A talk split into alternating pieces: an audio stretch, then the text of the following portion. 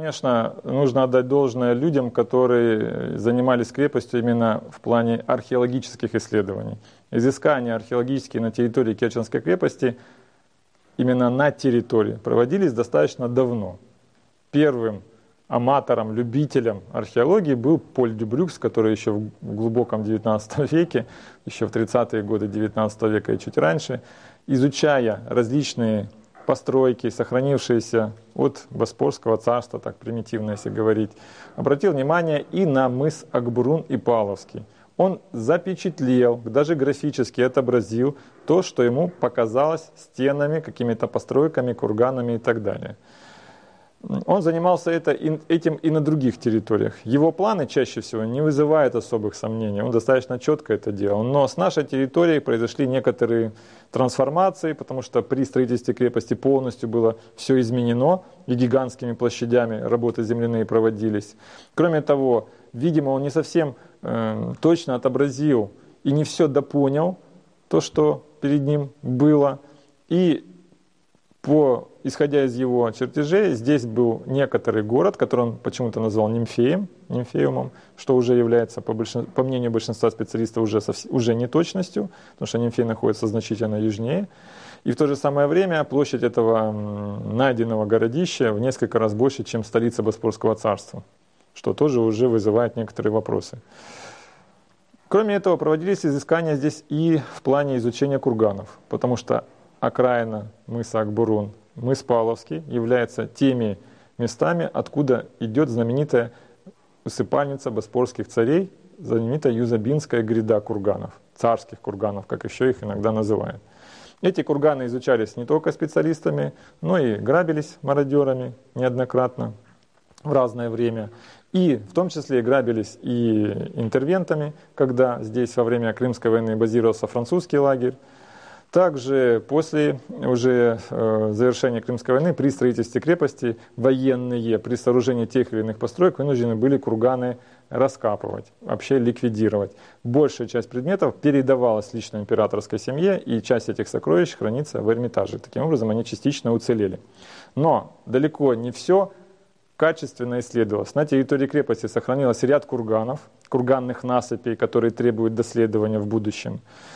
И также рядом с крепостью и на отдельных ее участках сохранились э, фрагменты античных поселений, которые имеют разные названия, как то Акбурун-1, 2, 3 и некоторые другие, которые требуют и ждут своего исследователя. Сейчас они только локализованы, проведена шурфовка их границ, и таким образом эти объекты хотя бы графически запечатлены примерно их границы. Исследования, я еще раз говорю, полноценные, полномасштабные, э, будут производиться значительно позже потому что требует больших э, затрат. На самой территории крепости археологические исследования тоже проводятся, но они имеют сугубо свою специфику. Фортификационный такой уклон требует от нас понимания особенностей крепости. Поэтому накануне любых работ проводится достаточно большой объем научных изысканий в архиве, обработка данных, которые имеются у местных краеведов, любителей, и также собственные наблюдения. После этого уже приступается к шурфовке с целью, в первую очередь, постановки тех или иных зданий и сооружений на государственный учет,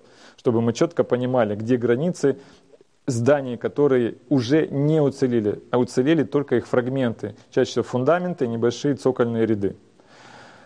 Э, с этого года было принято решение совместно с волонтерами от фонда «Археология» э, начинать комплекс работ по э, чистке от мусора 20 века, который здесь появился по ряду причин. Эти все работы согласованы с рядом инстанций, поэтому это не самодеятельность.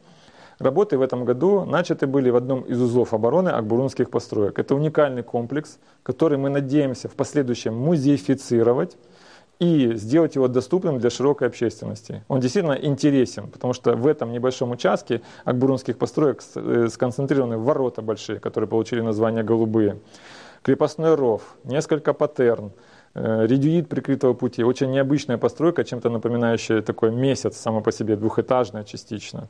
Также фрагменты 17-го э, капонира, часть казармы, которая разрушена была в годы Великой Отечественной войны, гидросистема, дренажная система и так далее. весь этот комплекс сам по себе является весьма презентабельным. И, как ни странно, он встречать будет всех посетителей, которые будут проезжать по этому знаменитому Керченскому мосту, или как его все называют, Крымскому мосту.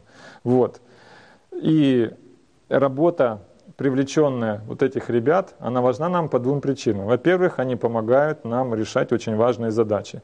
Количество мусора, которое скопилось в 20 веке здесь, просто колоссальное. Наш коллектив сам не справляется с этой задачей. Тем более эти работы, они не только физически тяжелые, они еще требуют внимательности, очень тщательности, чтобы не разрушить, не повредить то, что, как мы считаем, является объектами культурного наследия. Поэтому это все проводится очень медленно, не спеша. Чем-то напоминает археологические изыскания, но намного проще. Это вынос отсюда бытового мусора, естественно, каменных завалов и так далее. Кроме того, э, скажем, э, это необходимо для того, чтобы в последующем специалисты, которые будут заниматься противоаварийными работами и музеификацией конкретно вот голубых ворот, имели уже четкое представление о состоянии объекта.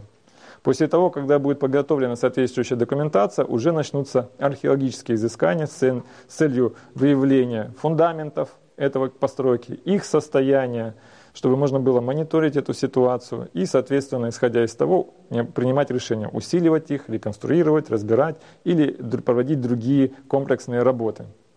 Волонтеры взялись за эту работу неблагодарную, и мы надеемся, что в течение пяти лет основная задача по наведению порядка на территории указанных сооружений будет осуществлена.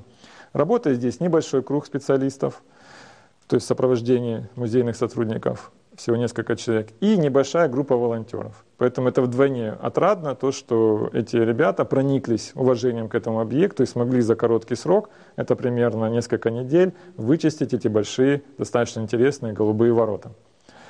Добавок ко всему, э, еще одна важная задача – привлечь как можно больше людей к пониманию необходимости сохранения своего культурного наследия.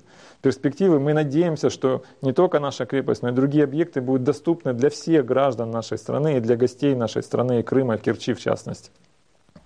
Но чтобы они были безопасны и реально наглядно показывали достижения наших предков, их нужно, естественно, довести до того вида, который будет не стыдно показать. И поэтому волонтеры, вот это первая их работа, они э, с этого и начинается фактически, может быть, воспитание именно патриотов, в нормальном смысле слова, именно в гордом понимании патриотов. Стать волонтером очень просто. Вот, во всяком случае, на нашем примере э, мы, еще раз говорю, сотрудничаем с фондом археология, с их сотрудниками. Базовый лагерь у них находится в районе э, Кызаульского раскопа гигантского. Там именно базируются археологические, так скажем, партии, там проводятся археологические изыскания.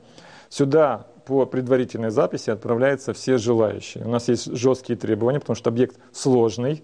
Сюда мы не отправляем детей, то есть школьников и дошкольный возраст здесь категорически недопустимо. Только уже ребята взрослые, то есть студенты и выше. Тут есть разные люди, были со всей России. И Ямал присутствовал, и Санкт-Петербург и так далее и тому подобное. Работа, еще раз говорю, неблагодарная, тяжелая. Э, мы ее не оплачиваем, этот труд. Она регламентирована по времени, потому что мы прекрасно понимаем, что есть определенные законодательные рамки, когда мы можем, как бы, скажем так, использовать труд волонтеров. В этом все нормально. Они же здесь, они же здесь э, скажем так, размещаются на территории Керченской крепости. Мы проводим э, ряд экскурсий, пытаемся как бы приобщить их к особенностям нашего небольшого такого кусочка города Керчи, в частности крепости. Но еще раз говорю, это был первый опыт. Надеемся, со временем этот лагерь станет все больше популярность набирать. Но он не будет бесконечный. Нам здесь невозможно вместить колоссальные тысячи волонтеров, здесь навряд ли возможно разместить. Но достаточно группы, которая будет жить крепостью, ну и помогать нам.